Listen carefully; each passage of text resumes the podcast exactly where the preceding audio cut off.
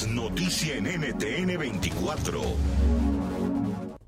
Hola, bienvenidos. Hoy vamos a hablar sobre las formas de transmisión del COVID-19. ¿Puede la enfermedad del coronavirus propagarse por el aire? No. El virus se transmite principalmente a través de pequeñas gotas generadas cuando una persona infectada tose, estornuda o habla. Estas gotas son demasiado pesadas para mantenerse en el aire y caen rápidamente al suelo. Es por eso que es importante mantener al menos dos metros de distancia al interactuar con otra persona y usar mascarillas para salir a la calle. ¿Puedo contagiarme de coronavirus si una de las gotas infectadas me cae en la piel?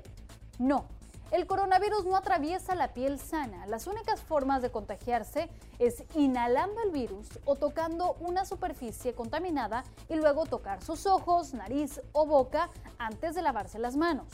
¿Cuánto tiempo puede sobrevivir el coronavirus en las superficies? Según un estudio de la prestigiosa revista médica The Lancet, la supervivencia del virus depende de la temperatura y el tipo de superficie.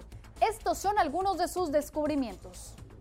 El virus puede durar 3 horas en papel, 4 horas en cobre como en las monedas, 24 horas en cartón, 2 días en madera, telas y metales, 3 días en plástico, 4 días en vidrio y en billetes y 7 días en las afueras de las mascarillas quirúrgicas.